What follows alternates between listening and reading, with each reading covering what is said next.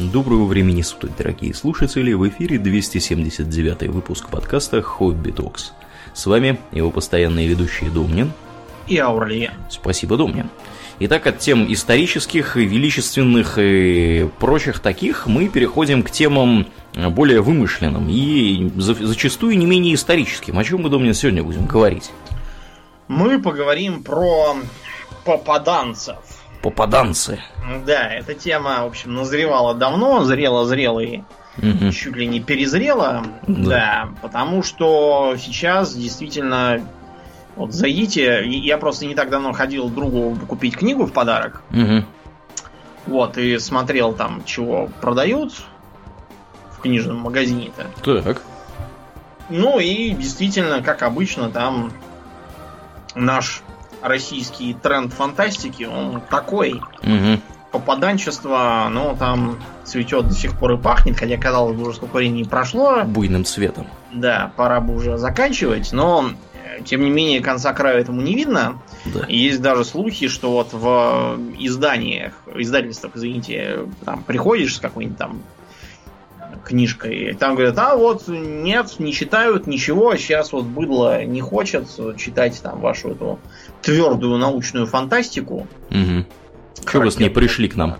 Да, вот. И чистое, и, и чистое фэнтези тоже неинтересно, потому что этого всего много.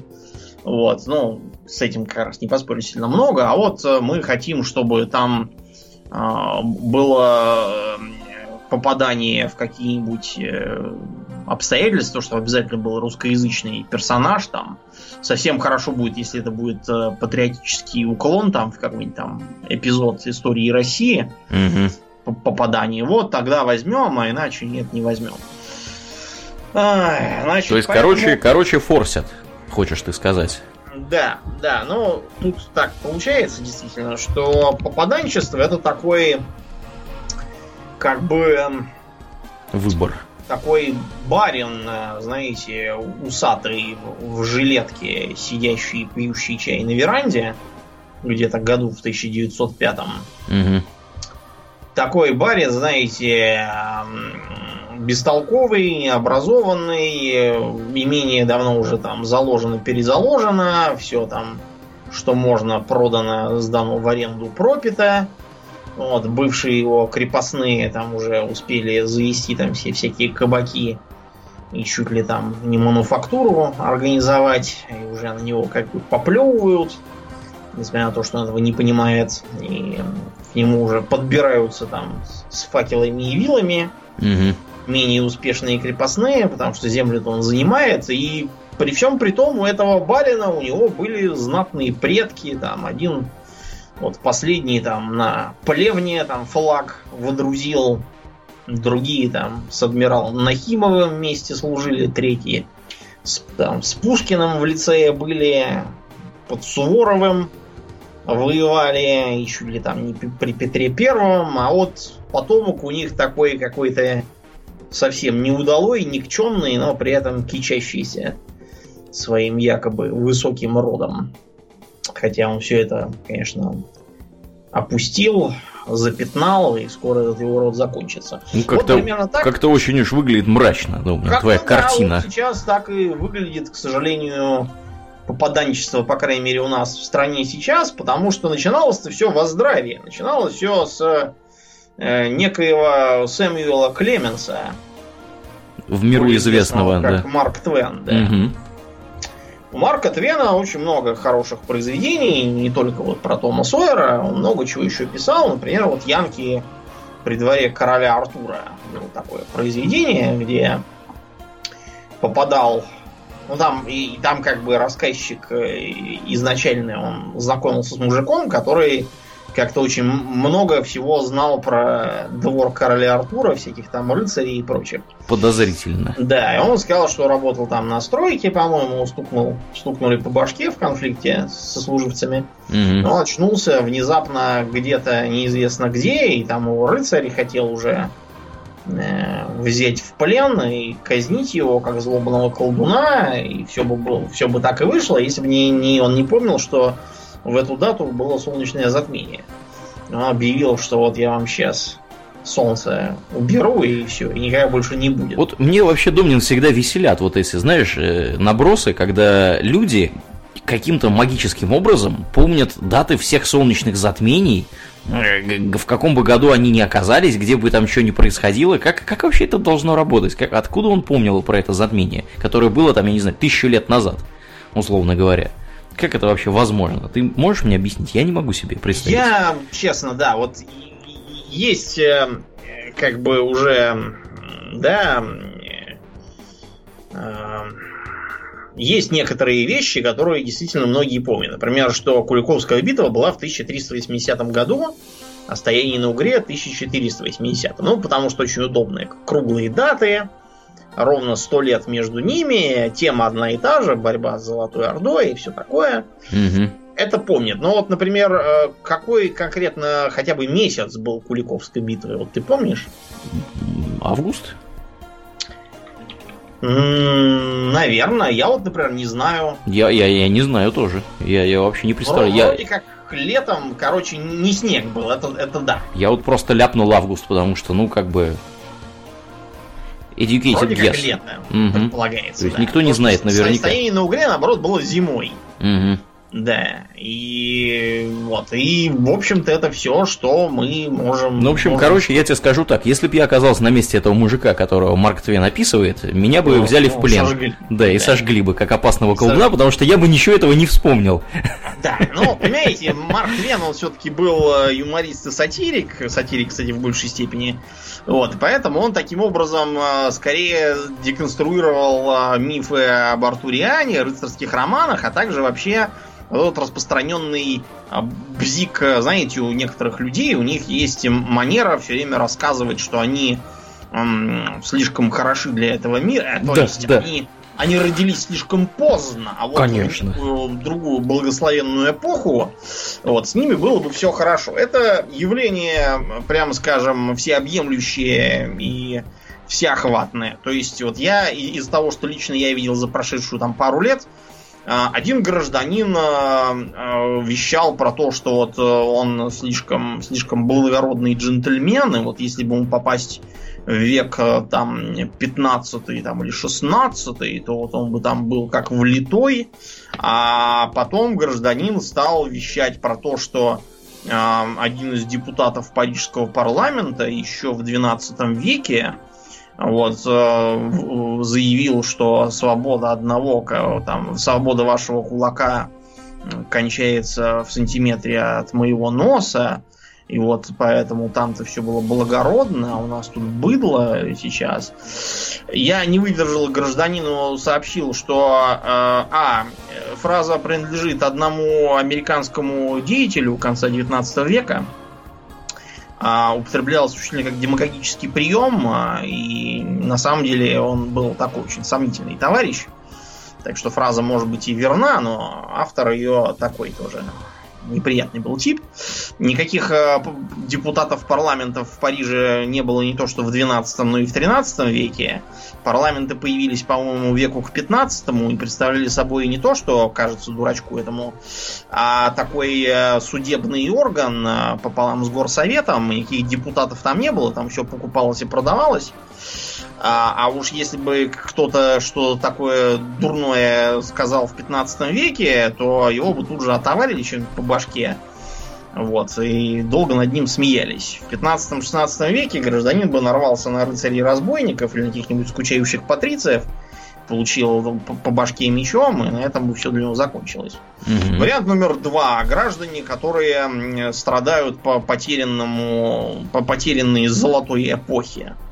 Э, в которой все там либо, либо прогуливались в мундирах с эполетами и круглосуточно имели честь, либо курили немногословную трубку и носили френчи с петлицами. Э, в особо запущенных случаях жевали французскую булку, очевидно. Да, да. И, в общем, э, торжествующую ныне мразь тогда бы либо там расстреляли, либо пароли на конюшне, смотря по воззрениям граждан. Угу. А, и третий типичный для нашей почему-то страны случай это бесконечные телехенты.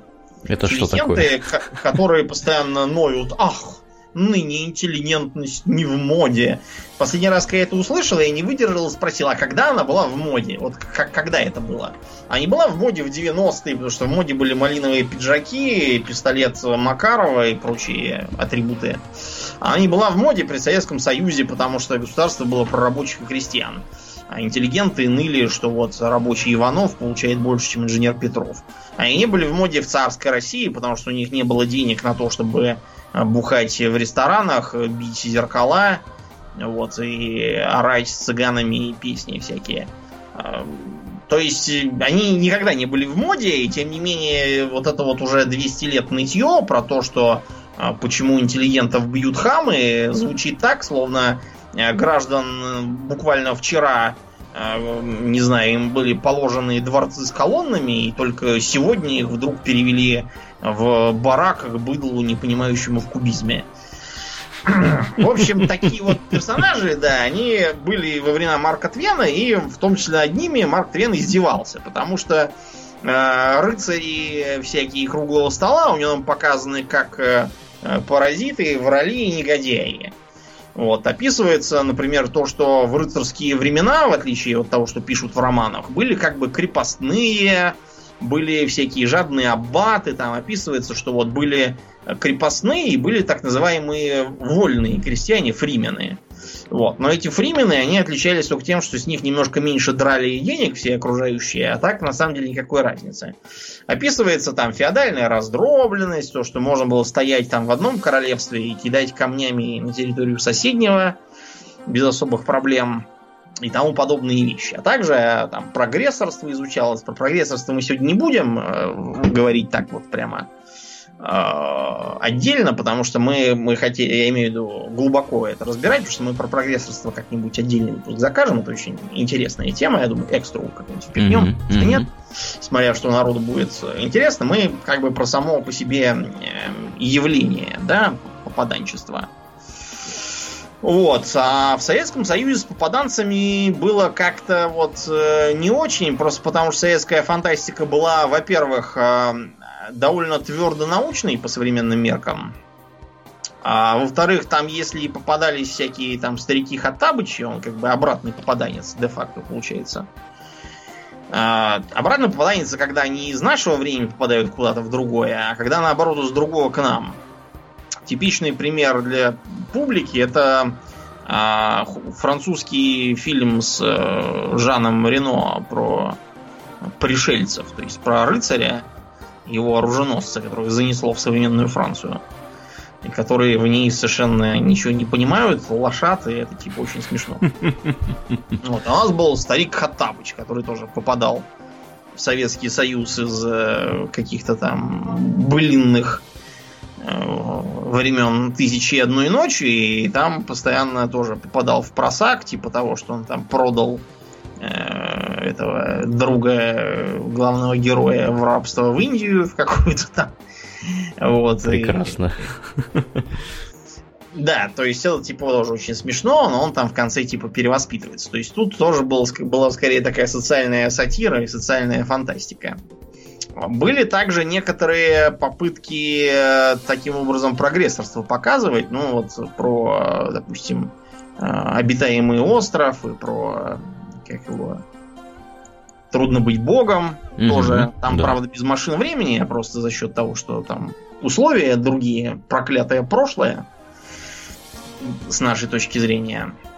Вот. И таким образом это все устраивалось. Но вот попаданчество как э, кристально чистое, оно расцвело у нас сейчас. Вот. Как ты думаешь, Аурлен, почему так вышло? не знаю, скучновато живем, Домнин. Хочется куда-то попадать. Да, советская фантастика была, если и эскапистской, то по самому минимуму. Современная типичная фантастика это что? Это э, у нас, я имею в виду, в стране, это либо а, так называемая женская фэнтези, которая представляет собой а, похождение Мэри Сью. Э, что такое Мэри Сью, Аурлиен? Да, а напомни. Мэри Сью это была такая э, героиня пародийного абсолютно э, произведения, высмеивавшего молодых талантливых авторов и фикрайтеров, а вот и фикрайтерш, вот, которые паразитировали тогда на модном Стартреке. Так вот, а, одна ехидная дама, Пола Смит, написала фанфик A Trekkies Tale, то есть э, история фанатки Стартрека. И там главную героиню звали как раз Мэри Сью. И она, она была вот эм, эталоном жанра, то есть она была немыслимо красива, причем там все это было описано так издевательски. Вот, немыслимо крута, успешно, в нее все влюблялись, вокруг нее плясали, и, в общем, это была а, пародия на молодых талантливых авториц, которые сочиняли по Стартреку свои произведения, где протагонистом был аватар авторцы этой самой. Угу. Вот. И она была, безусловно, полным антиподом э, толстой, прыщавой, очкастой, никому не нужной косноязычной. Вот каковая она в реальной жизни, поэтому она была немыслимо красива, носила какие-то наряды, которые были бы уместны на стриптизерше. Вот, э, Пошла в разнос. Пачками противников, крутила романы с принцами. Ну вот, вот такое что-то выходит. Загляните на любой самоиздатовский сайтец, там от Мэри Сью не будет никакого прохода. Это не обязательно именно девочки. Мужской вариант называется Марти Стью. Марти Стью? Да, добавляются по, по одной букве Т в имя фамилию. Получается Марти Стью. Это, как правило, тоже такой вариант. Вот. То есть, действительно, народ э, тяжко страдает от своей неудачности, неуспешности и неприкаянности и во все, на все лады сочиняет. Некоторые, например, сочиняют про э, то, как простая девочка э, внезапно оказалась любима вампирами, оборотнями, бог знает там кем еще. Да, да. Вот, ей больше не надо работать, а можно только мерцать на солнце и собирать хороший звук следом за своим этим хахалем. Робертом Баклажаном и Патисоном. Как, как его там? До сих пор не могу понять, зачем хороший драматический актер пошел играть в этот отстой. Просто вот клеймо какое-то. Деньги, Домнин, деньги? Некоторые вещи, Аурлиан, не продаются. Скажи это этому мужику. Ну, не знаю. А, факт то, что, да, другие он э, сочиняют фанфики на фанфики, как с 50 оттенками серого. Третий он, даже он сериал этот идиотский сняли про 13 причин. Почему? Книжка написана для девочек, которые тяжко переживают свою неуспешность в старшей школе и думают, вот, я бы убилась, и вы бы тогда все поняли, но было бы поздно. Да, смотреть это, если вы не такая девочка, абсолютно нереально. Я пытался, честно, но ничего не вышло. А другие вот считают, что нужно подходить кардинально. И э, вариант первый куда попадают попаданцы? Э, в фэнтези. У нас с тобой, например, в юности была, ну, так не худший был э, экземпляр попаданчества прочитан. Трилогия гражданина Белянина. Да, был такой. И есть да. до сих пор. Называлась, да, Меч без имени. Понятное дело, гражданам старше 18 мы читать уже не можем порекомендовать, оно все-таки такое отчетливое. Подростковое. Юношеское, да. да. да. Угу. Вот, там, там даже было написано, по-моему, на первой книге, там, э, так сказать, э, строго детям после 16. Детям до 16 читать тайком от родителей. Чем я, собственно, и занимался. На самом деле нет, мои предки ее мне, собственно, и притащили. Ну там ничего на самом деле такого. На самом деле, да, ничего прям такого там нет, но да, для подростков там как раз все весело. То есть некий мужик из России, вот, как водится, бывший каратист и там какой-то десантник, не помню. Факт что каратист он точно был там какой-то, да, да. бился в рукопашную. Ногой с разворотом. Попадает, да, в какой-то фэнтезийный мир. А, э, почему мы говорим, что это такой сравнительно неплохой вариант? Потому что он отчетливо пародийный в том числе. То есть, например, там подсвечивается то, что все говорят на каком-то языке, который он почему-то понимает, воспринимает как свой родной. Да. При этом да. совершенно непонятно, как это работает. Да, да. То есть такая. Потом там, например, с ним удается туда связаться с помощью как-то попавшего туда сотового телефона вот, которые они там как-то наладили. Главный антагонист, например, тоже имеет э, какие-то каналы связи с, с нашим миром, поэтому он при своей внешней фантазийности реально там вооружен всякими автоматами и гранатами. Да, ну и всякие шутки тоже смешные. Периодически бывают разные э, насмешки над каноном, э, кое-какие там насмешки, понятные обитателям России конца 90-х, начала нулевых. Например, там одна из э, злодейских организаций это кришнаиты. Кстати, да. Владец с огромным э, боевым бронзовым Кришной. И э, да, они тоже, тоже зомбируют там всех к себе, заманивают и готовят, готовят кровавый переворот. Угу. Поскольку как раз тогда всех заманали абсолютно тут у нас эти кришнаиты, это было как раз в строку. В общем, такая забавная книжечка для школьного возраста, вполне, и вот неплохой образец. А попадание в фэнтези популярно среди а, авторов. Почему? Потому что, во-первых, не надо ничего знать, можно все выдумывать на ходу. Придумывать мир такой, какой был бы, э, так сказать, максимально удобен для попадания туда так сказать. То есть, и максимально э, неудобен для попадания оттуда. Ну, да. То есть, например, э, чтобы там желательно было пророчество об избранном. Угу. Вот у Беляни, например, это артефактный меч без имени, который достается персонажу прямо вот так сразу. Угу. И вокруг которого все крутится. То есть э, это может быть действительно какой-то артефакт, это может быть пророчество некое э, вот, о том, что придет избранный. А наш попаданец может быть действительно туда вызван принудительно каким-нибудь там волшебником. Я в те же самые времена, например, читал э, тоже пародийную такую книжку в мягкой обложке, где некий волшебник пытался вызвать великого героя Андриана, а вместо этого случайно вызвал э, быка Андрюху Волыну из нашего мира, вот, который там все стал разруливать по, по своим бандитским понятиям. Такая тоже смешная, незатейливая книжечка, очень короткая. Была. А короткая она потому, что понятия были там понятные, да? Ну, там он такой, да, такая короткая, она тоже такая издевательская абсолютно. То есть э, Э, автор явно не планировал устраивать эпопею mm-hmm. на пять томов, а просто хотел так чисто поржать, что-нибудь там написать. Там просто был, была книжка в мягкой обложке с тремя недлинными произведениями. Mm-hmm. Там первое было бандитский триллер, второе был хоррор, а третье, видимо, надо было что-то всунуть. Вот впихнули эту самую пародию на попаданцев.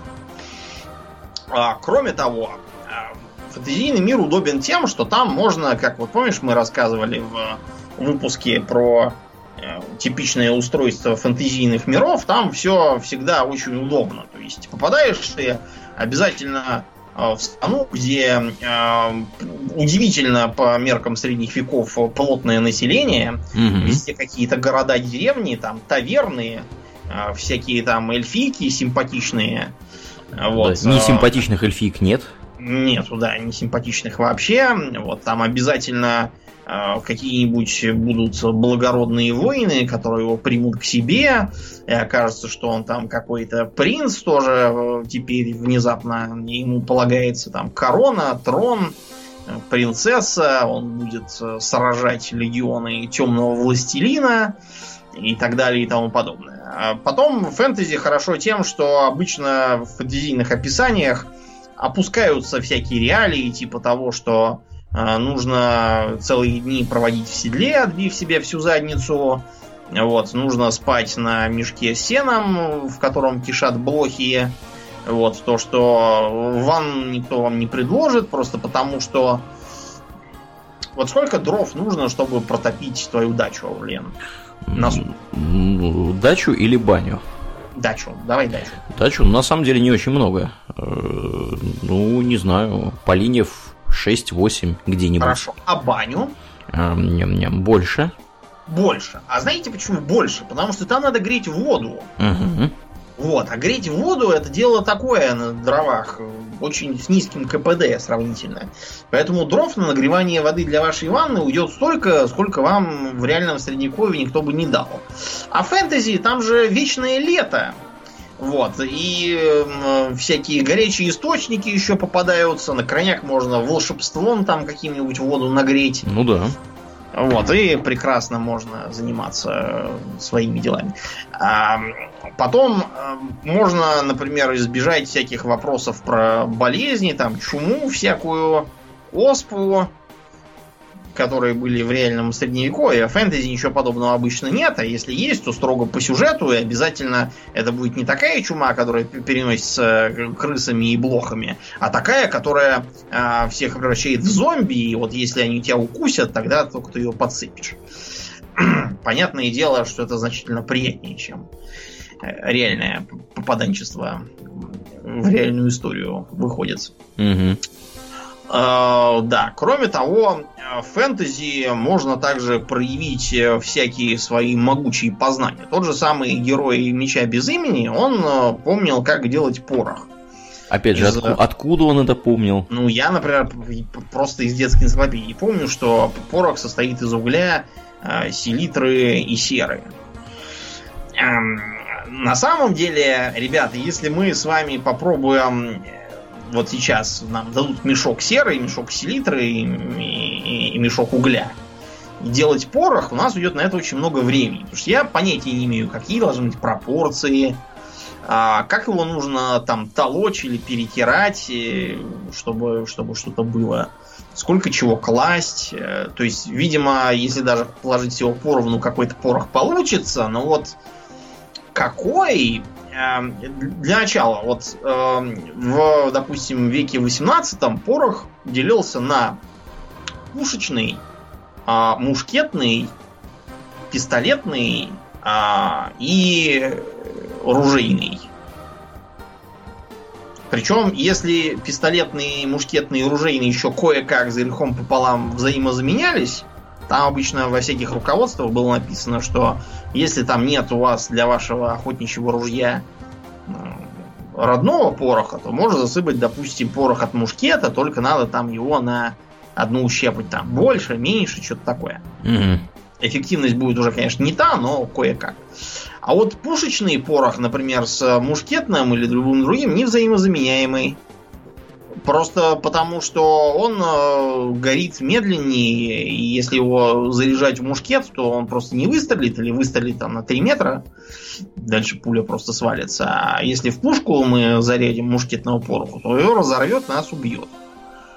То есть с такими тонкостями, я не знаю, нам бы, наверное, потребовалось там пара месяцев на то, чтобы чего-то там такое родить. Ну да практически применимое. Нам надо было, чтобы нам кто-то поставлял мешками э, селитру, серу с углем, чтобы нас туда кормил, поил, и нам было где жить в это время.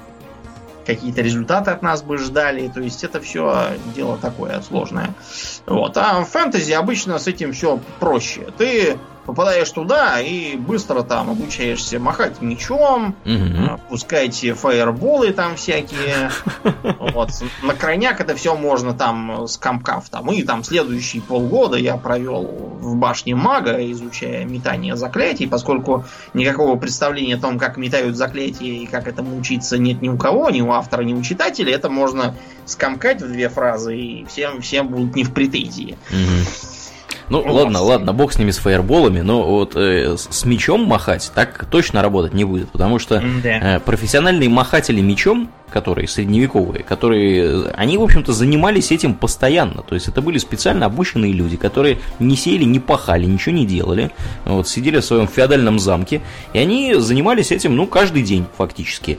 Вот, и поэтому, да, и поэтому они умели махать мечом таким образом, что, как бы, э, расправиться с ними можно было либо только там, э, пафосно превозмогая в 10 раз больше человек на них, Э, кидать с топорами, вилами и с теми же мечами, может быть, вот, которые не обучены махать так здорово, либо просто такого же товарища, который э, собственно, умеет это делать. То есть... Да, вот тут мы приходим к такой проблеме, что э, попаданца желательно отправлять не любого, да, да. а попаданца, который, допустим, является любителем э, исторической реконструкции. Да, да, именно вот, так. И этим мечом, соответственно, тоже худо-бедно там умеет махать. На самом деле, любой современный реконструктор машет гораздо хуже, чем самый завалящий рыцарь. Угу. Э, реконструируемый. Ну, по крайней мере, его не убьют за первые три секунды боя. Да, это уже, уже какой-то плюс. Угу. Вот. И таким образом можно чего-то что такое устроить. Но тут такая проблема в том, что читатели-то будут в основном а, обыкновенный офисный планктон, которые там не спецназовцы, не бойцы,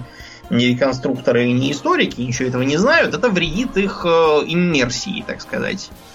Вот. И сублимация получится хуже, чем хотелось бы. Вот. А хотелось бы, чтобы герой был совершенно полностью ассоциированный с... Таким образом, получается такой вот э, как бы маятник. С одной стороны, у нас будет герой такой худо-бедно обоснованно выживающий в новых условиях, угу. но плохо ложащийся на типичного потребителя этого чтива. Либо герой, который вот прямо такой же, как потребители чтива, во всяком случае, как они сами себе кажутся, но э, очень уж нереалистично, и тогда мы теряем людей, у которых еще есть какие-то извилины в башке, и которые что-то что-то такое понимают.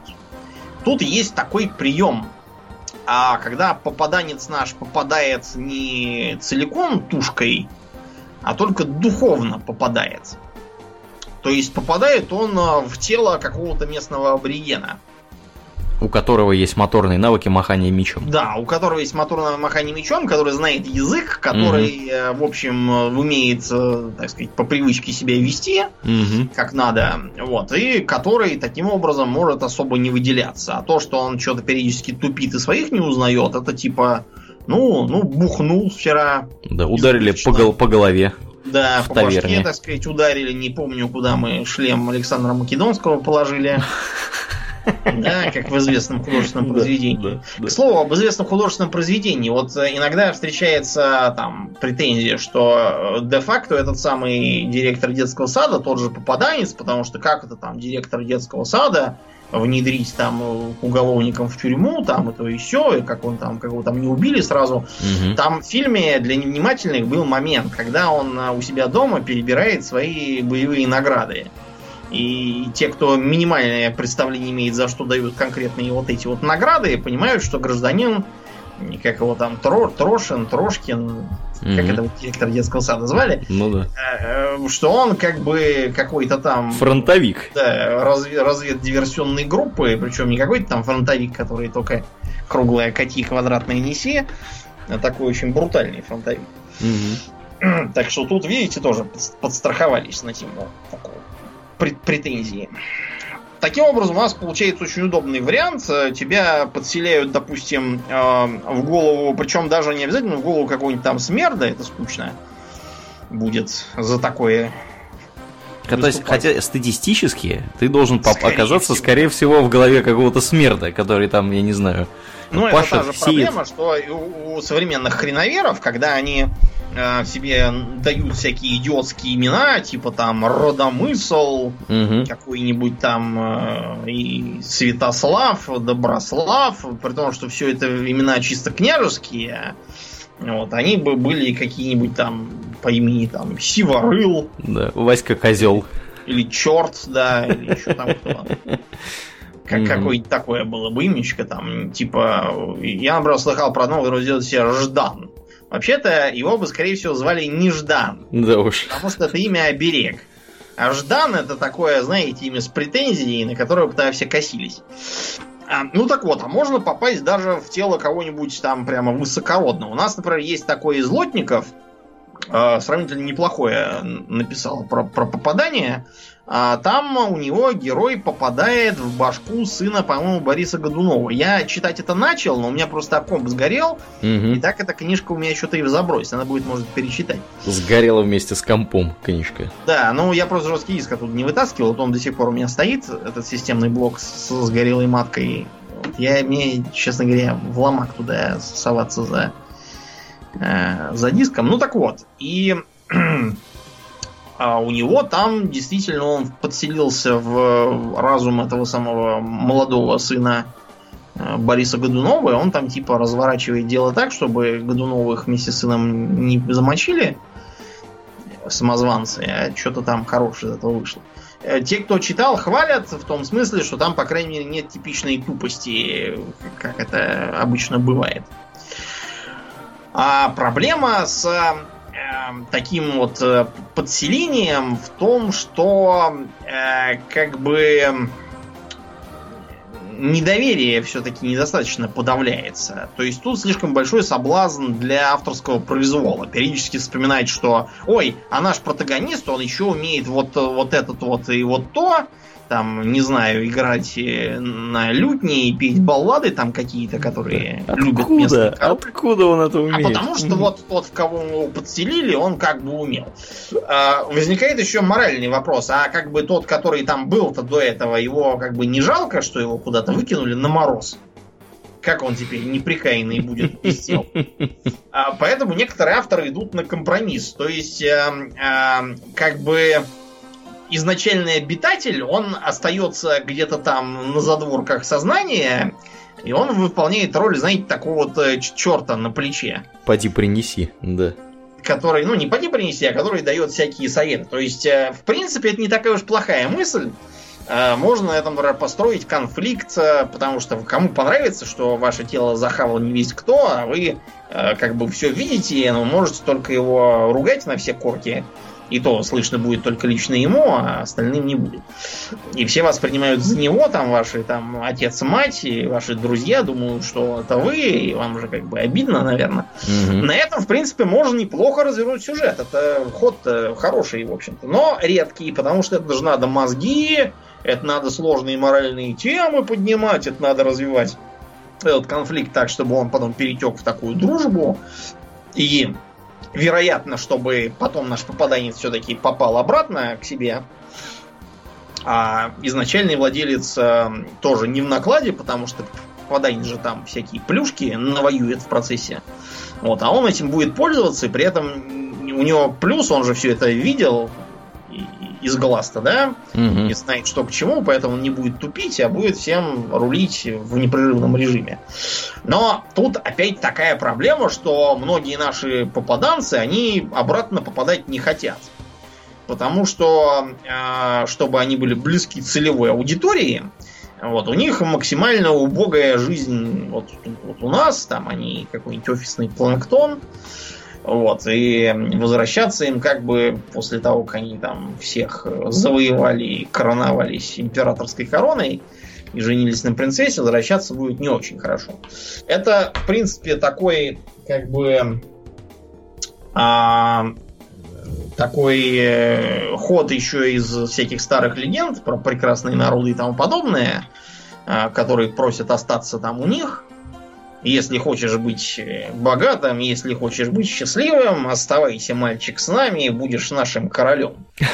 О, героя влечет обратно там долг там или жена там или возлюбленная или там еще чего-то там больные родители, он всегда возвращается. Ну, в сказках там. Угу. Да, а вот с попаданцами как бы возвращаться-то особо некуда и незачем. В том же самом мече без имени гражданин э, этот самый Скиминок, он не только переселяется навсегда в этот мир, а когда он два раза между книгами попадает обратно, ему все меньше и меньше нравится дома. Угу. Считает, что там чего-то все не то.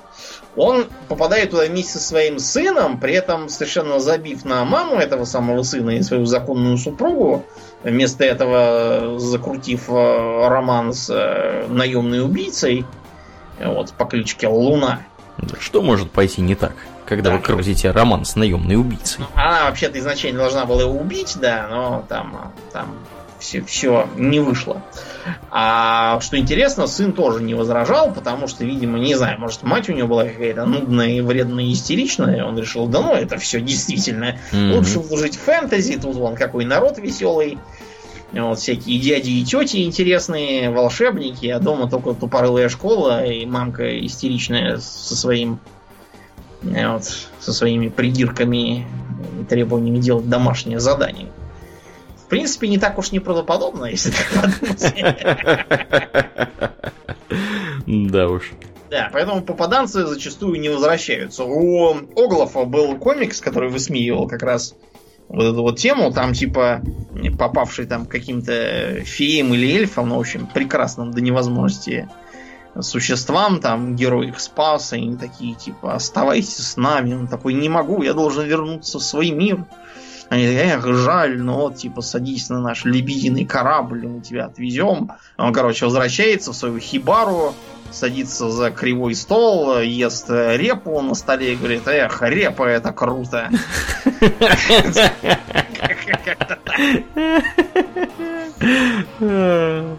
Но, как бы, понимаете, фэнтези это фэнтези. Фэнтези это такой сравнительно безобидный э, способ э, э, сублимировать свою неуспешность тем, что как бы мы мы зато попадем в царство государства, будем там жить в замках, женатыми на принцессах.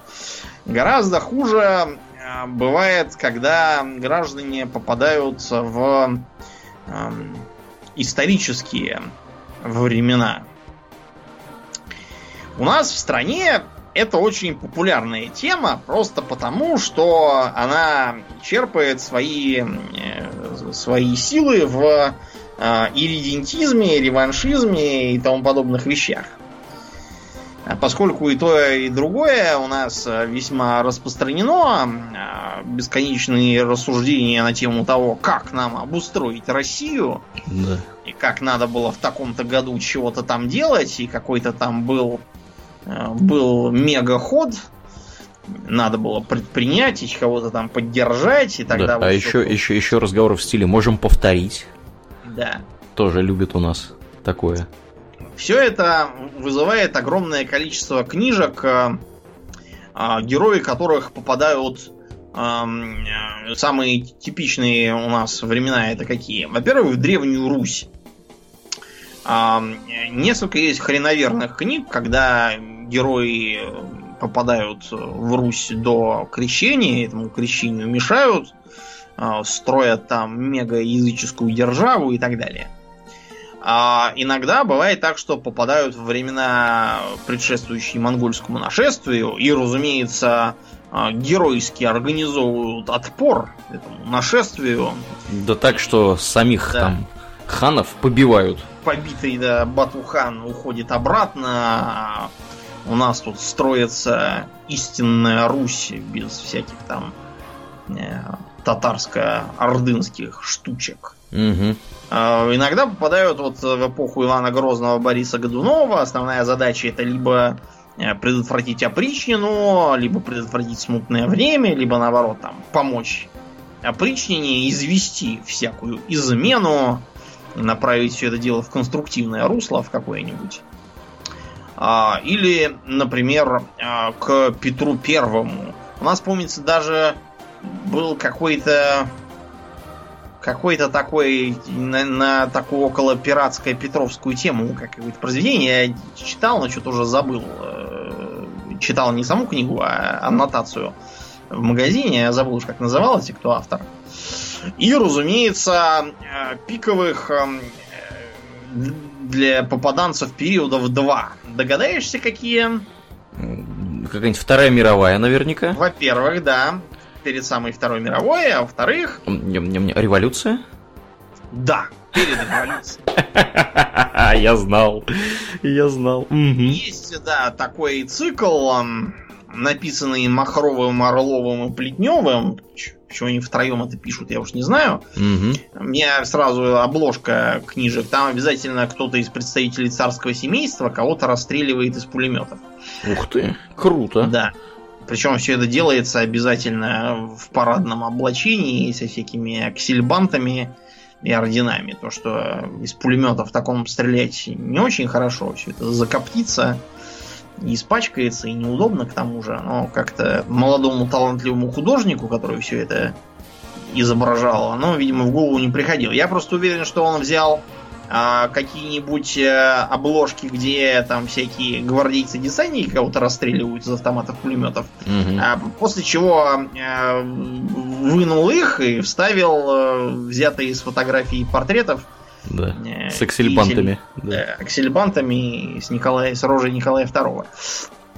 А книга эта, насколько я помню, состоит в основном из перечисления того, а, каких э, известных деятелей да, науки, техники и прочего протагонист-попаданец привлек к себе на сторону, и как они всей этой шоблой предотвратили революцию и там всяких немыслимых прогрессов добились и э, устроили конституционную монархию, что-то там такое еще.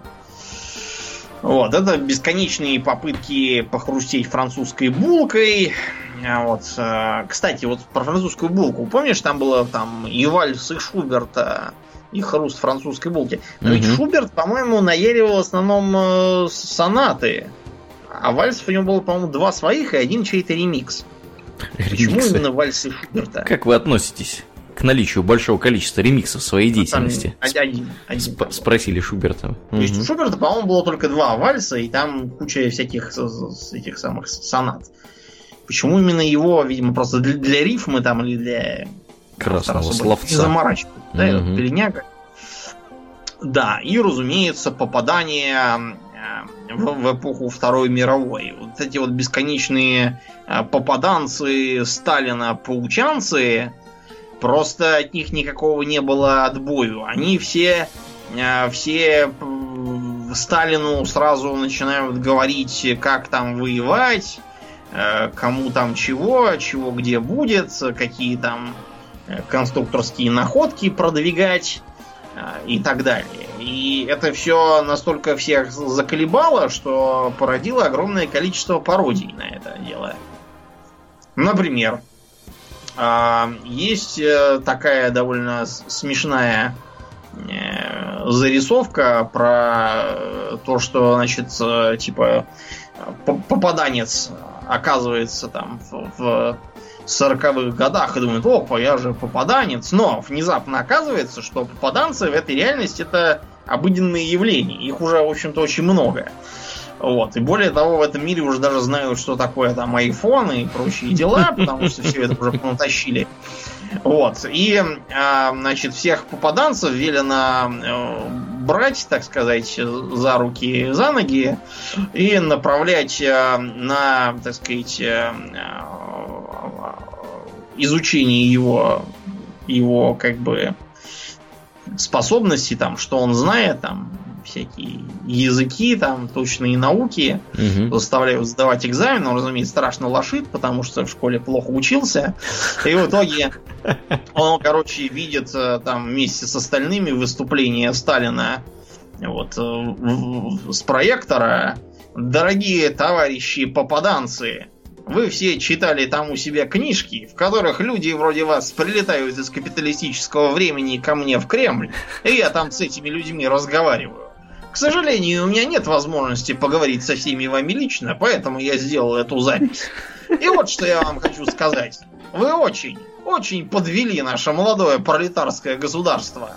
Ваши писатели-фантасты почему-то думали, что попаданцы могут быть только в Советском Союзе. Но наука учит нас, что Вселенная изотропна. Поэтому та же необъяснимая пока сила, которая закидывает вас к нам, закидывает капиталистические державы их собственных попаданцев из будущего. И поскольку в будущем промышленное развитие империалистов выше, чем ваше, то, следовательно, наши империалисты получают из будущего больше ученых, инженеров и квалифицированных рабочих. И при том высшего качества. Поэтому попаданцы не только не помогли уменьшить наш отрыв от капиталистов, но он стал больше, чем был без них. И чтобы нейтрализовать это ухудшение, советский народ вынужден еще больше трудиться и еще скромнее жить, чем это было в вашей истории. А все из-за того, что вы негодные специалисты. К счастью, узнав о грядущем провале авантюрной стратегии Гитлера, военная и финансовая верхушка Германии избавилась от бесноватого ефрейтора и решила повременить с мировым господством. Но этой передышкой в Европе не дают нам воспользоваться японские милитаристы в Азии. Укрепив свою промышленность великолепными кадрами из будущего, они перевооружили армию новой техникой и, несмотря на героическое сопротивление наших войск, грабительски захватили половину Монголии. Поэтому было решено позволить нашим попаданцам исправить последствия их попаданческой некомпетентности.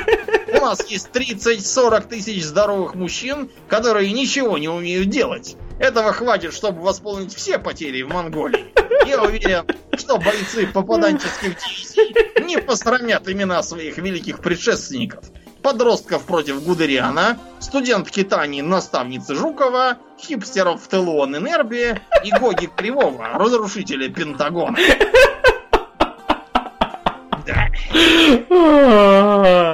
Ох, это гениально. автору этого замечательного, замечательной пародии. Ох, ох, это, это гениально. Да. Гога кривой. Вот как-то, да, примерно так на самом деле. Еще один вариант, но он не такой злобный, но тоже интересный. Я читал на сайте Мира Фантастики, там публиковался. Угу. Ты, кстати, слышал, что мир фантастики? А, в после да. давай Да, да, да, да, да. Вот. А, да, так вот, там был такой интересный э, деконструирующий рассказ, что, значит, э, в тело советского пионера попадает современный молодой человек, и, как это ни странно, он действительно там попадает справа к Берии, потом к Сталину на прием, Сталин к нему там со всей душой, угу. вот, и э, выслушивает его, что там как бы надо продвигать всяческие товарища Калашникова, что там Т-34, что Власов предаст, там Жуков такие-то достигнет успехов, там будут такие-то там операции. А, после чего Сталин ему сообщает, что он э, не первый и не последний, по всей видимости, попаданец. И как это не печально, но оказывается, что будущего определенного, похоже, нету. А есть просто множество параллельных каких-то действительностей. Поэтому вот он сейчас тут доказывает про то, что надо Калашникова продвигать, а вот только что перед ним был и говорил, что на самом деле надо продвигать Шпагина потому что в, там в 70-х и в 90-х годах там разные модификации автомата Шпагина, сокращенно просто шпага, там по всему миру тоже и в Африке, и в Азии применяются, и в Латинской Америке. А Калашникова не все уже давно забыли, просто был такой какой-то, не помнит никто. А он говорит, что Власов предаст, а другие, наоборот, говорят, что Власов там будет герой войны, а предаст Жуков там, или Рокоссовский, или еще там кто-нибудь. Так что, дорогой попаданец, так сказать, ты у нас отправляешься сейчас в специальный интернат, где э, так сказать, будут работать ученые, будут стараться все-таки на основе всех этих ваших данных построить какие-то аналитические закономерности, там вы тоже будете учеными, и, в общем, будете тоже действительно помогать угу. э, с учетом вариантов будущего развивать страну, только вот не так вот тупо и топорно, что прилетел сразу там чего-то всем наговорил, и все, всех победили сразу.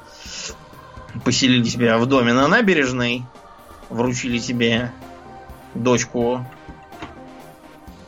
члена политбюро и орден славы угу. первой степени. Да, немножко все сложнее. Тоже интересная такая мысль. К слову, про Власова это тем более интересно, что а, вот а, когда выходил фильм про, про панфиловцев, и когда каждый год вот эта вот э, годовщина, скоро опять будет очередная годовщина, опять начнутся крики. Не было никаких панфиловцев, другие будут орать, да мы вас бы расстреляли. В общем, все как обычно. Дело просто в том, что действительно на 41 год действительно про погибшего героически генерала Панфилова говорили мало. Потому что героем обороны Москвы был знаешь кто? Кто? Власов. О. Да, а потом, когда Власов оказался таким вот, угу. сразу надо было каких-то других героев подыскать побыстрее. Вот нашли тоже хороших героев. Вот генерал Панфилов был, а поскольку убиенный, он уже совершенно точно ничего не придаст. Очень удобно будет. А Власова, да, поскорее надо было отовсюду повычистить. Вот. Ну, это мы, так сказать, обрисовали общий, общий план. Теперь давайте немножко по конкретике. Потому что эм, типичного попаданца куда угодно, хоть к Сталину, хоть во времена Мамая, там, хоть к князю Владимиру ждут разнообразные, но очень неприятные проблемы. Давайте а, обратимся, например, к таким простым вещам, как а, язык, на котором мы с вами общаемся. Да. Вот, например, попал э, наш попаданец, ну, хотя бы я. Вот, и попал он, допустим, к Ивану Грозному. И Иван Грозный, будучи в настроении там или еще чего, действительно решил пообщаться со странным пойманным товарищем. А не сразу рубить ему башку, хочешь сказать? Ну, как тебе сказать, может рубить башку, а может и обшить медведно. Да уж лучше башку. Да. Государь говорит, некогда ему в проруби утопить. Тоже, кстати, вариант. Ну, в общем, так повезло, что государь оказался в настроении общаться. И а, надо мне с ним общаться. Тут возникает такой вопрос, что на каком языке говорит Иван Васильевич, не человечьим соизволением, но божьим промышлением царь сия Руси. Ну, на русском, видимо. На русском. Никакого русского не было. Был э, у Ивана нашего Грозного старославянский язык, на коем он и глаголил. А вот его э, подданные говорили на старорусском. Я не знаю, честно говоря, какой из двух мне было бы проще понять. Наверное, и то, и другое хреново. Вот, например, передо мной э, книжка, написанная наставником Ивана Грозного, монахом или попом, я вообще не путаю. Принимал он монашеский обед или просто был поп? Сильвестр. Так. Вот. Э, что тут такое прочесть из этого домостроя? Вот у нас, кстати, про домострой, как только кто-то вспоминает, там обязательно про то, как там надо э, избивать жены и детей. На самом деле в домострое написано не про это, а вообще про то, как жить, как э, грибы солить, как щи варить, как там в церковь ходить, там вообще такое руководство молодого бойца всеобъемлющее. По жизни, а, да. Да, а если вы желаете про битье почитать, так э, откройте, например, эм, труд одного деятеля эпохи Возрождения фон Цветера. Вот. Там, например, про жен написано, что если она э, строптива, то оставь ласковость Возьми дубину, и, в общем, пока она не признает в тебе господина и не забудет свою злость. Это сурово. Да, обычно у нас, когда про домострой вспоминают, говорят, вот, в Европе-то были тогда уже Ромео и Джульетта, но вот фон Светер, он как-то был мимо Ромео и Джульетты, он больше по избиению жены бейсбольной битой выходил почему-то. Причем, угу. обратите внимание, что это фон Цветя, то есть это не какое-то там деревенское быдло, это благородный ученый господин. Угу. Если благородные господа сразу за биту берутся, что-то у крестьян, я даже не знаю. Наверное, сразу топором до смерти убивают. Без затей, да. Да. Так вот, а, а, как чтите детям отцов своих духовных и повиновайтесь им? подобает ведать и се, как учтите детям отцев своих духовных, изыскать и отца духовного добра боголюбиво и благоразумно и рассудительно, а не потаковника пьяницу, ни сребролюбиво, ни гневливо такова подобает чтите и повиновайтесь ему во всем, и каетесь перед ним со слезами исповедайте грехи своя, не стыдно и бессрамно, и заповеди его храните, а призывайте его к себе в дом часто, и извещайтесь всегда во всякой совести, и наказание его с любовью приимайте, и послушайте его во всем, и чтите его, и бейте челом перед ним низко. Ну, в общем, вы поняли. Тут, э, например, уже видно, что слово совесть, видимо, э, употребляется не как сейчас, да, угу. а совесть в смысле как какое-то прегрешение. Очевидно. Ну, как мы недавно упоминали, что в недоросли там упоминался сын случайного отца, не в смысле, что не весь от кого нагуленный, а в смысле, что он случайно был. То есть в фабре.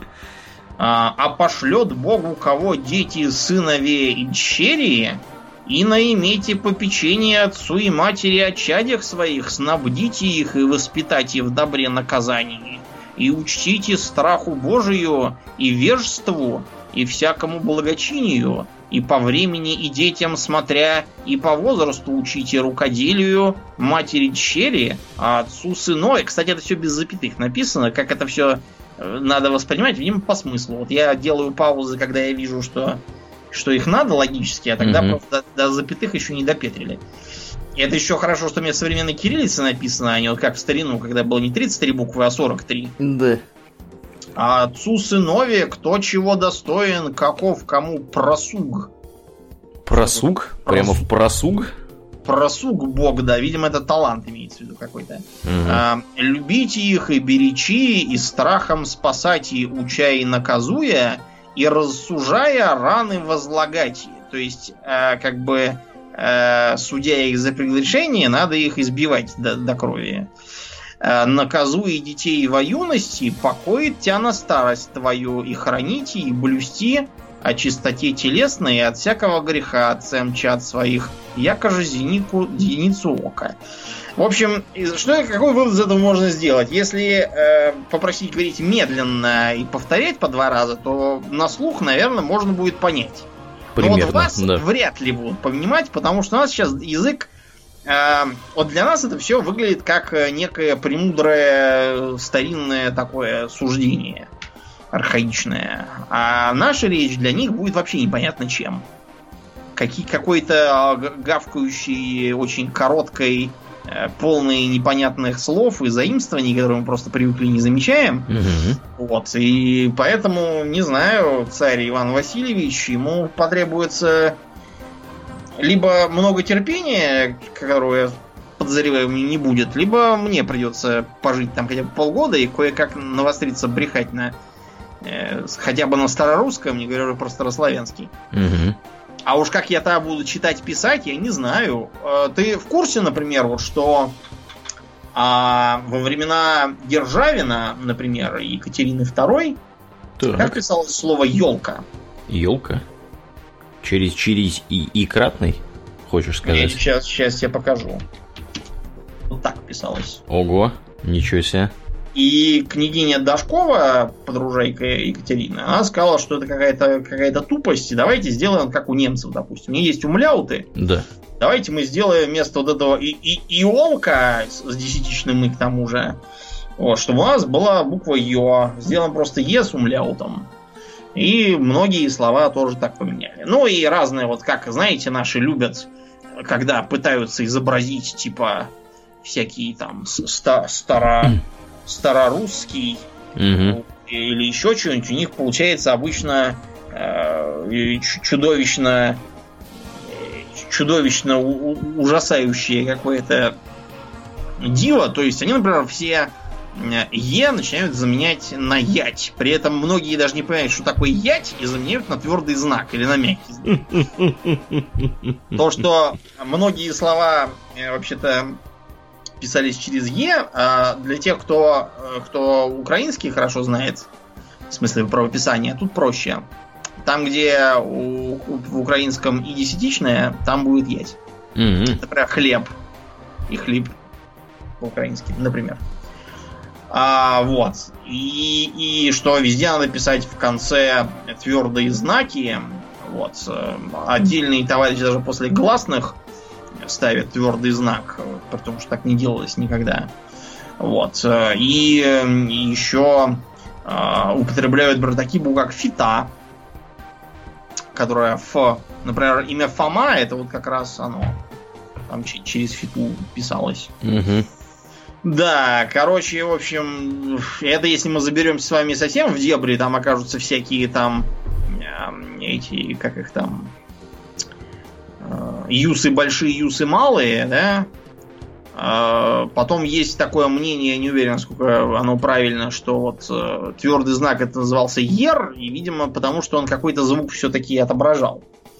Вот, и, возможно, он просто редуцировал, сейчас мы его именно знаком называем. А не... Ну да? да, да, да. Так а что, вот у меня есть серп, они до сих пор, вот он, у него прикол, он всех братом называет. Вот, меня он называет братом. Так я ему говорю брат, а он мне говорит брате. Понимаешь? Mm-hmm. И вот это «э» на конце, оно, собственно, я так понимаю, и имело отношение к «еру». Видимо. Э, просто у нас оно благополучно отвалилось, а у них оно до сих пор используется. Вот, я, к сожалению, не знаю, как, как, он, как он это пишет. Надо его спросить, написать. Да, попроси. Ну, угу. ну ладно, это может быть слишком далеко. Давайте попробуем попасть во времена Петра Первого. С временами Петра Первого тут еще такой плюс, что, э, допустим, если бы я попал во времена Петра Первого, то я бы, наверное, мог попробовать нормально устроиться. Почему? Кем? кем? А, Толмачом? Переводчиком, mm переводчиком. Потому что разумею английский, и я так подозреваю, что если я чуть-чуть освежу в памяти, то я через некоторое время и, так сказать, и немецкие буду чего-то мочь переводить. Угу. Вот, потому что, учитывая общий уровень, там и таких-то не найти будет.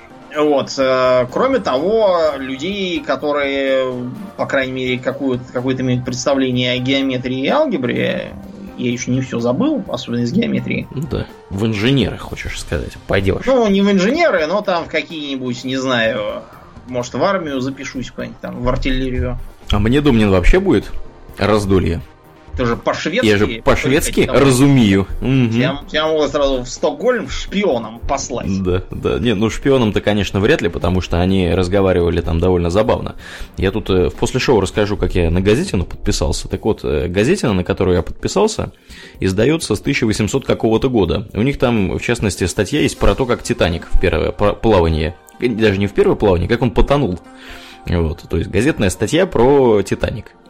Э, сами представляете, какого года, сто лет назад, да, когда там это все происходило. Так там все написано таким смешным образом, там, зная современный шведский, читать это можно, но некоторые слова, они прям вот видно, что это старо, старо такие какие-то вот используются. Они больше на датские похожи, кстати говоря. Датские и норвежские, они похожи между друг другом по написанию больше, чем на шведский.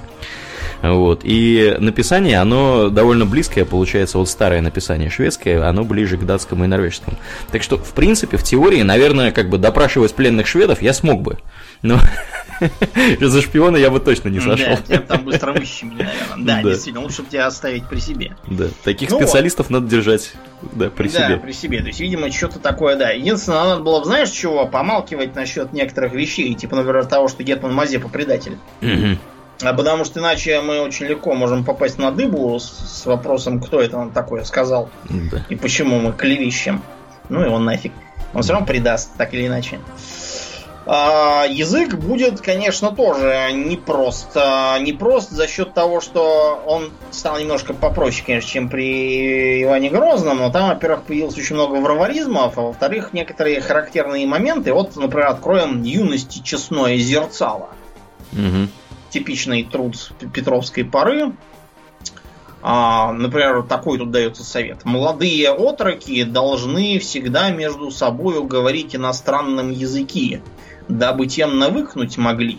А особливо, когда им что тайное говорил, случится, чтоб слуги и служанки дознаться не могли, и чтоб можно их от других незнающих болванов распознать ибо каждый купец товар свой восхваляя продает как может. Это, кстати, очень хороший совет. Мы им пользовались, когда сами были молодые отроки, чтобы наши предки не слышали, что мы там обсуждаем.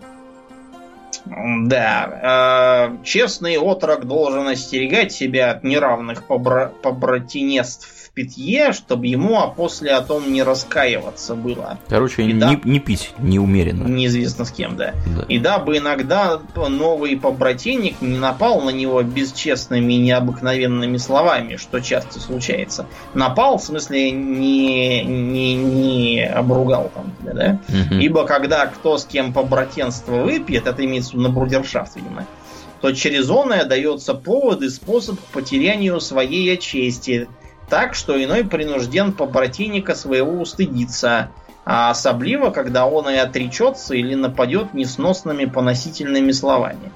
В общем, вы поняли, тут тоже придется очень долго привыкать к этому странному разговору, особенно учитывая, что многие слова, которые, если там затешитесь технического специалиста в какого-нибудь, да, многие слова будут э, все-таки э, либо еще не существующими, как, например, слово раствор, Угу. Или, например, вот слово водород, да, или кислород.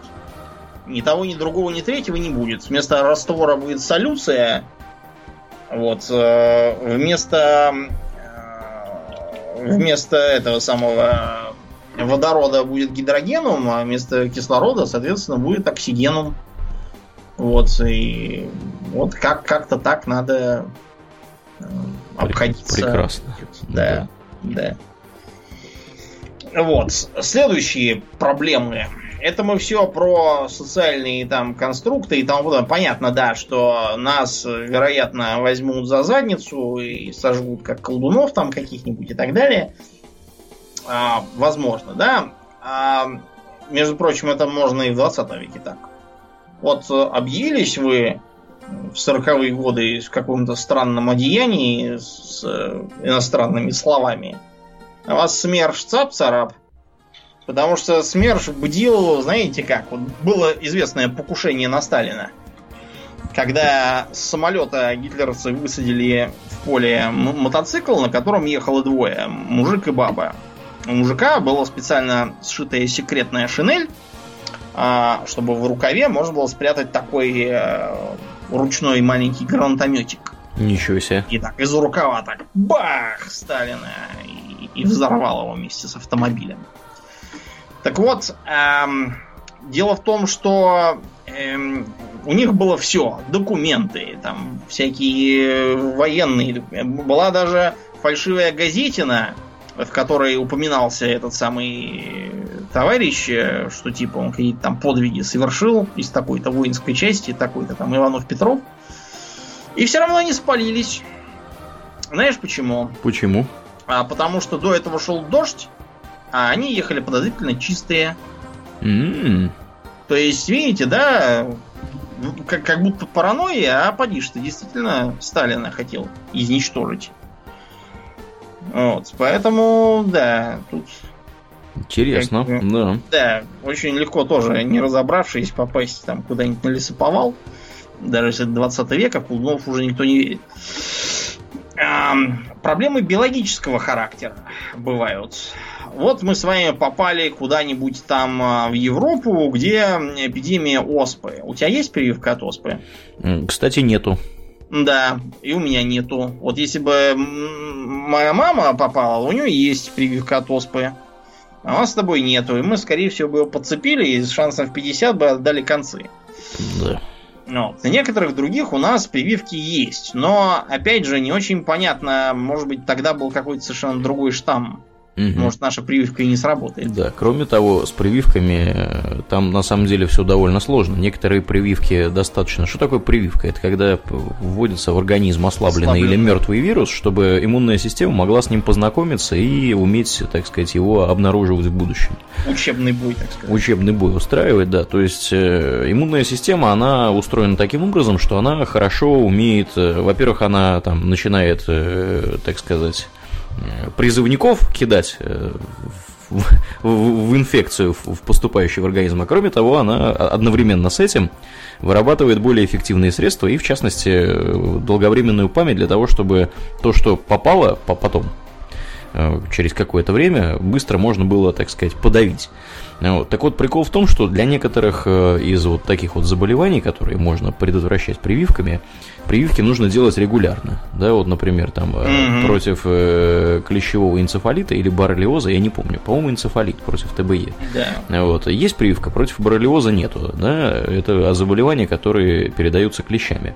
Так вот, прививку, которая против энцефалита, надо делать каждые, там, поначалу чуть ли не каждые три года, а потом раз в пять лет. Если этого не делать, а просто эффективность падает вот, всего этого дела, и э, там можно сказать, что прививка просто перестает работать. Ну и с другими заболеваниями тоже такое. Поэтому, если вдруг вы озаботились э, своими прививками э, и не, не знаете, что вам делали в детстве или что не делали, лучше сделать все. Обычно рекомендация такая у иммунологов и всяких таких товарищей. Да, ну да ладно. Вопрос обратный. А не получится так, что это мы притащим какую-нибудь заразу? Можем. Которая угу. нам-то как бы не вредит? А их будет косить. В таком случае на костре за колдовство можно оказаться даже и с некоторыми на то основаниями. Да между уж. прочим. Да уж. Да, э, хорошо. Э, как-нибудь мы справились с болезнью. Давайте посчитаем, что мы все-таки более здоровые и несем меньший генетический груз, чем типичный тогдашний крестьянин и даже знатный господин. Вот, мы э, давайте предположим, что э, должны вступить в рукопашную битву с кем-нибудь, и при этом это там не мы, допустим, а он действительно будет гвардеец-десантник, который хорошо владеет рукопашным боем. Угу. А, на стороне десантника будет то, что, скорее всего, он значительно выше и тяжелее, чем типичный даже знатный человек той поры. Да, да, да. А все почему? Потому что угу. Ну, почему? Акселерация, питание, инбридинг. Да, да, да, именно так. Дело в том, что факторов. все эти товарищи до недавнего времени, они были достаточно мелкие, то есть крестьяне, они вообще там были от горшка два вершка. Вот, э, те, кто мог себе позволить есть мясо, и выше стоял в этой феодальной лестнице, они были чуть поздоровее и покрупнее, но в любом случае они практически, ну, как бы все в подавляющем большинстве не, не могут сравниться с современными людьми, которые вот сейчас вот живут.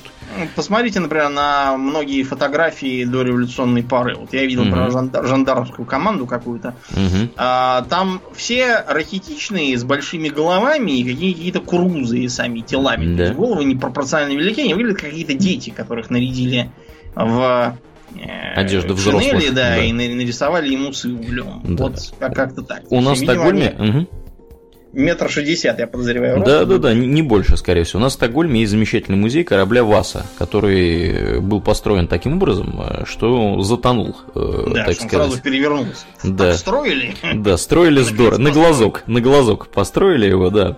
Вот, и пролежал он на дне озера, собственно, которое тут на Стокгольме впадает в море, 300 лет. Так вот, вместе с кораблем затонуло несколько человек, там, по-моему, от 30 до 40 человек, некоторых из них даже нашли, восстановили, там скелеты лежат.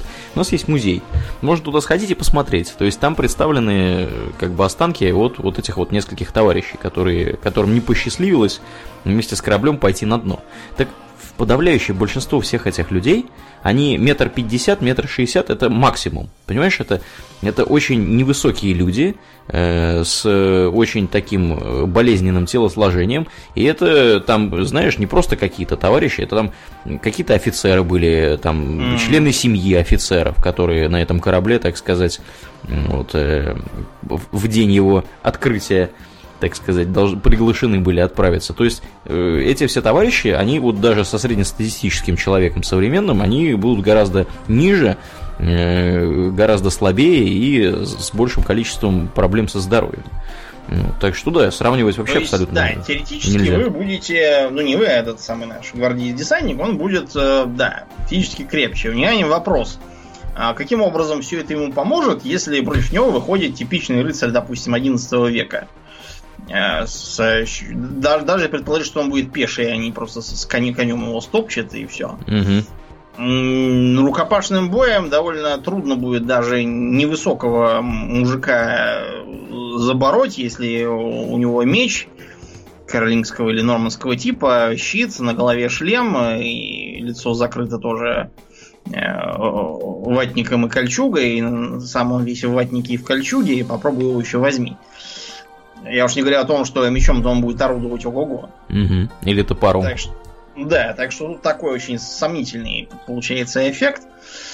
А, следующий момент, который часто путают товарищи, которые пишут даже про э, попадание, допустим, в а, голову чью-то, который умеет там. А, мы уже упоминали, что Франция вплоть до революции имела очень много диалектов, которые друг с другом понимались так, с трудом. Просто потому, что граждане были очень маломобильные и никуда ни оттуда не выезжали. Это характерно до сих пор, например, для Италии, потому что Италия, особенно для Южной, вот, Южная Италия это очень отсталый край, Угу. Там никто никуда не ездит, ниоткуда. Вот. Поэтому там все говорят на специфическом диалекте, отличающемся от римского, а римский отличается от миланского там какого-нибудь. Ломбардийского там, да. Да, и так далее. Или, скажем, вот э, там, как э, для басков, да, для барселонцев, для многих, для наварцев и гасконцев до сих пор характерно, что они так немножко э, как-то боевые, как-то у них так с, с, смещаются друг на друга для языка, да? Это, это если сейчас так. А что было в те времена, когда э, характер... Вот даже если мы включим какой-нибудь с вами, не знаю, Crusader Kings, то мы увидим, что на севере Франции культура одна, а на юге совершенно другая. И то же самое будет в Европе Универсалис. Там это еще даже популярнее, так сказать, открыто. Там э, во Франции, по-моему, было 5 или 6 разных культур с начала игры. Там кое-какие можно будет ассимилировать, но факт остается фактом. Так вот, даже наш попаданец, даже если он попал в голову какого-нибудь там уроженца, не знаю, Нормандии, угу. попав в Аквитанию, общаться ему там будет очень тяжело. И все придется переучивать по-новому. Да, так а вот. что ты говоришь про Францию средневековую? Они до сих пор там себя считают, бретонцы считают, что они бретонцы. Ну, бретонцы, они кельты же. Да, да, да. Страна басков, которая та же Гасконь, да, они считают себя тоже особыми товарищами. Вот, они до сих пор там считают себя, так сказать, самобытными народами в некоторых местах. Ну, а вон как в Германии, там в Бундестаге в том году был маленький скандалец, там один депутат э, стал говорить на своем э, земельном языке. Угу, вместо вот. нормального. Вместо, да, вместо, да, нормального Он не из Баварии или был, нет? Не знаю. Может, Тут... это факт что все, все, да, все тоже выступили, стали говорить по-своему. В общем, да. пришлось прекратить, потому что иначе получается вместо Бундестага балаган. Да, да. Все говорят как-то пос понять, понять решительно никого нельзя. Да. А в старые времена с ним будет еще больше геморроя. Ну, в общем, э, Таким образом, проблем перед попаданцами встает много, и тем не менее есть у нас один реально существовавший попаданец, который попал более-менее удачно и ничего так устроился. Даже он про него книжек понаписано разной степени брехливости.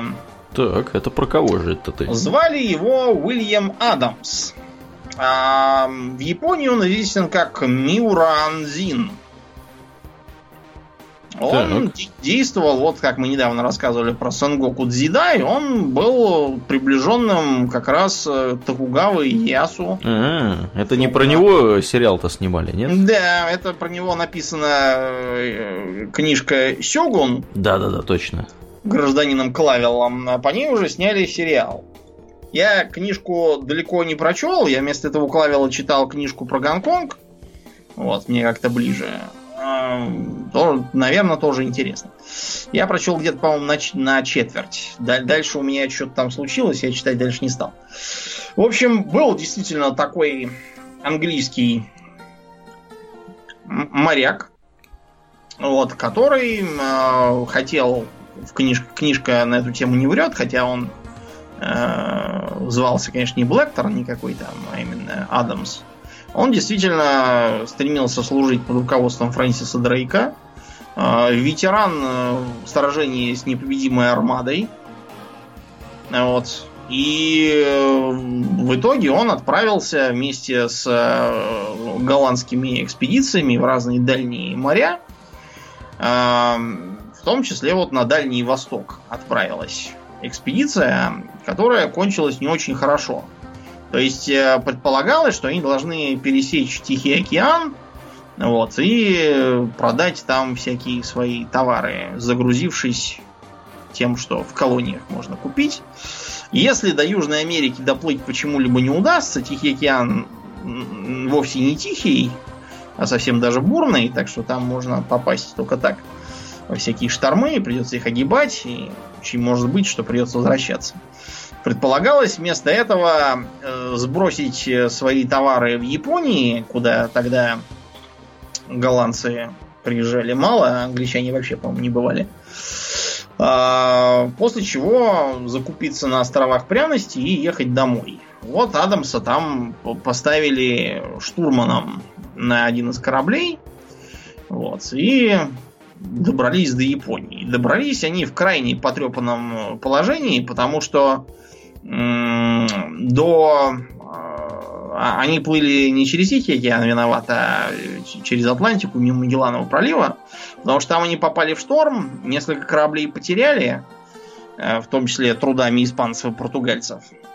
Вот, и в итоге остался только тот корабль, на котором шел Адамс. А, они добрались до Кюсю в совершенно неуменяемом состоянии. Капитан корабля был очень ослаблен, поэтому объяснять кто такие и зачем приехали, отправили следующего по званию, то есть да, штурмана Адамса. Самого шмышленого отправили. Да. А проблема была еще и в том, что по-японски-то как бы никто не говорил. Вместо этого Адамс немного понимал по-португальски. А в Японии тогда уже действовали португальцы. Насчет этого книжка Клавела не врет. И таким образом, посредством португальского переводчика, который переводил Вот, э, на японский, а тут потом с японского опять на португальский, Адамс и смог пообщаться с местным даймё, а потом его пожелал видеть сам Токугава Иясу. Вот. Об этом, например, сам Адамс писал, что дворец Токугавы прекрасное здание, богато украшенное позолотой. Он встретил меня очень приветливо, даже, я бы сказал, благосклонно, подавая мне различные знаки, часть которых я даже понял. Король задал мне ряд вопросов, откуда мы родом, что побудило нас отправиться в столь далекое путешествие и прибыть в его страну. То есть, видите, уже такой культурный барьер. То есть, Токугави и Ясу абсолютно непонятно, на кой черт человек да. может все бросить и не весь куда плыть.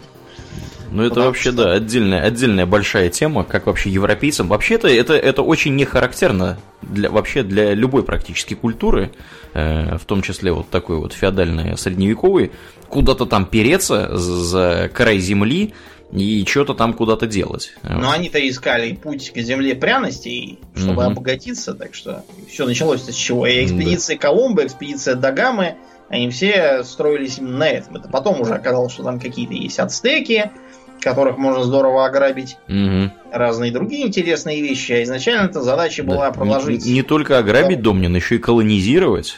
Да. Да. Колонизировать, угу. ограбить и еще раз колонизировать. В общем, а, Адамс, разумеется, хотел ехать обратно, но, несмотря на то, что его и его команду выпустили из заточения и даже им назначили определенное содержание, ехать обратно э, Сёгун им запретил. Куда делись все остальные члены команды, непонятно. В истории остался только сам Адамс. Значит, ему выделили э, жилье, ему даже дали жену, причем не какую-то там завалящую, а из дворянского, так сказать, из самурайского сословия. Вот. А он для японцев построил корабль по европейскому образцу. Вот, правда, никуда на нем так и не поплыли, так вдоль берега что-то поездили, и, и все, и перестали. Вот, он работал на Сёгуна со всякими там вопросами общения с европейцами, такой был консультант в этом духе. Получил поместье, сотню душ крепостных и право носить э, себе катану и вакидзаси, как натуральный самурай – а в итоге он даже от просто самурая продвинулся до хатамото. А это что такое? Баннер-лорд. Угу. То есть, как бы, такой барон сделался. Вот, и Ясу издал специальный декрет, где говорилось, что никакого Уильяма Адамса нету. А с сего момента есть э, самурай Анзин Миура. Вот, то есть буквально шкипер с Миура. Вот. И дали ему специальный герб. На гербе э, Сёгун лично велел ему изобразить пушку европейского образца. Чтобы, так сказать... Сразу было, было понятно, с кем имеем откуда. дело. Да. Да, и он неплохо жил, со своей э, старой семьей тоже переписывался, посылал ей деньги с Аказии, потому что она переплывали то голландцы, то даже англичане. Вот, и оставил интересные записки Оставил двух детей, назвал их на английский манер Джозеф и Сьюзан. И Джозеф потом тоже э, сказать, занимался там всякими торгово-служебными делами, пока Сигунат не постановил, что общение с иностранцами заканчивается, так что новости о Джозефе перестали поступать, что он там делал дальше, неизвестно. Вот. А, так что вот такой вот получился попаданец, как видите, неплохо устроился. Может, конечно, не так круто, как в книжке про этого самого Блэкторна, но тоже очень даже неплохо жил. Досадно, конечно, что обратно не вернулся, но, видите, в Японии можно хорошо устроиться. Главное что? Главное быть не офисным планктоном, а быть, во-первых, знающим языки, во-вторых, э, знающим морское дело в шкиперы и в штурманы абы кого не берут. Вот, владеть там всякими другими полезными искусствами. Вот, поэтому его Сёгун Токугава и произвел в Хатамото. Если бы он был какой-нибудь э, менеджер по досиживанию до 6, то, боюсь, все, чтобы он получил, это, не знаю, должность какого-нибудь там банного раба все могло сложиться иначе. Да, носить ведра и тому подобное. На эту тему многие, кстати, шутят в интернетах. Некий Кошкин, например, оставил шутки. А, молодой маркетолог Вася попадает в Киевскую Русь времен Святослава. Пойманный дружинниками князя, он пытается предупредить русского Ахиллеса об опасности похода в Болгарию и коварстве печенегов. К сожалению, дружинники не понимают ни слова из того, что он говорит, даже несмотря на то, что Вася пытается вставлять в свою речь слова «понеже» и заканчивать глаголы на «ша» и «де». Воины наскоро продают Васю булгарскому купцу, который везет его с караваном в Бухару. В Бухаре из маркетолога делают евнуха, и оставшиеся 40 лет своей жизни он проводит в относительной тишине. Юный студент экономической специальности одного из новых вузов Москвы Валерий попадает в 1237 год. Прежде чем он начинает пытаться кого-то предупредить, Валерия хватает монгольский загонный отряд и определяет в Хашар. Во время штурма Рязани защитник города отрубает потенциально будущему экономисту часть черепной коробки. Скатившись с вала, Валерий некоторое время умирает в страшных мучениях, пока на него не падает кусок бревна. 30-летний экспедитор Семен, бывший военнослужащий ВДВ, попадает в 1381 год. Семен ни хрена не знает про историю, тем более, что первый встречный человек оказывается немножко разбойником. Увидев на пальце Семена печатку из желтого металла и предположив, что человек в незнакомой одежде, отставший от каравана фряжский купец, разбойник свистом созывает товарищей. Пока Семен бросает одного из своих из негодяев через бедро, другой разбивает голову экспедитора кистью. Ночью парализованный ударом Семен чувствует на своем лице зловонное дыхание. Это пришли волки. 25-летний водитель маршрутки Дима попадает во времена Ивана Грозного и быстро разоблачается как иноземный колдун. И с тем, что государь Иван Васильевич отъехал в опричнину, Диму просто топят в проруби. Без затей. Ну, в общем, короче говоря, вы поняли, да, что попадаться, попадаться быть не надо. Это все очень дело такое опасное, ненадежное и очень сомнительное. С высокой долей вероятности заканчивается плохо. Да, в проруби. Поэтому мы вам рекомендуем лучше добиваться успеха в вашей реальности, прилагать усилия к изучению своего, своей профессии, вот, а, и а, никуда не, не попадать. попадать. Да, да, точно. Живите, где живете, и там хорошо. Да, ну и на этой оптимистической ноте, Домнин, будем да, закругляться. Да, как обычно, мы благодарны всем нашим подписчикам у Дона Патреона.